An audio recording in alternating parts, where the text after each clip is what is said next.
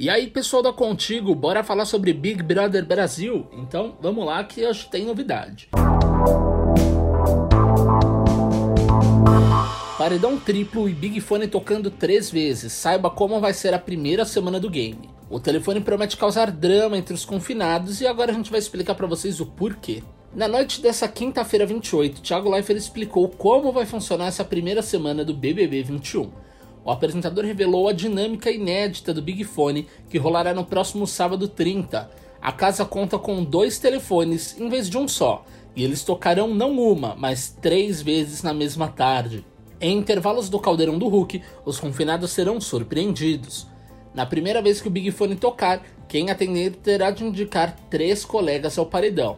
O drama não durará muito, o telefone tocará novamente, agora para salvar um dos emparedados. Na terceira vez que tocar, mais um será salvo, e o que sobrar irá para o paredão.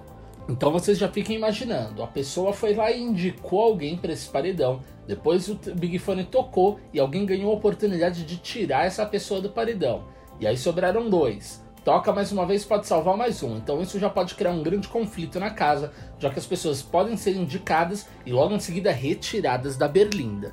O paredão, aliás, será triplo, mas haverão quatro indicações: a do Big Fone, a do líder, a da casa e a do grupo dos seis imunizados.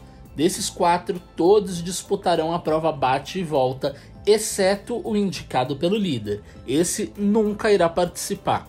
Nego Di diz que votará em Kerline caso ganhe prova da liderança. Em conversa com Lucas Penteado, o humorista abriu o jogo sobre a sua opção de voto.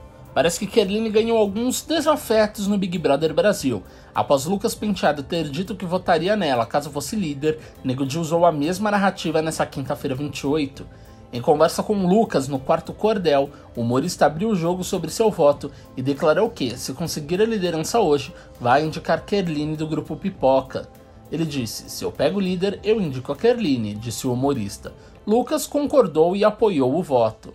Ele contou que a influenciadora também é sua principal opção no jogo e já deixou isso claro para a influenciadora depois de trocar farpas durante a festa Réveillon.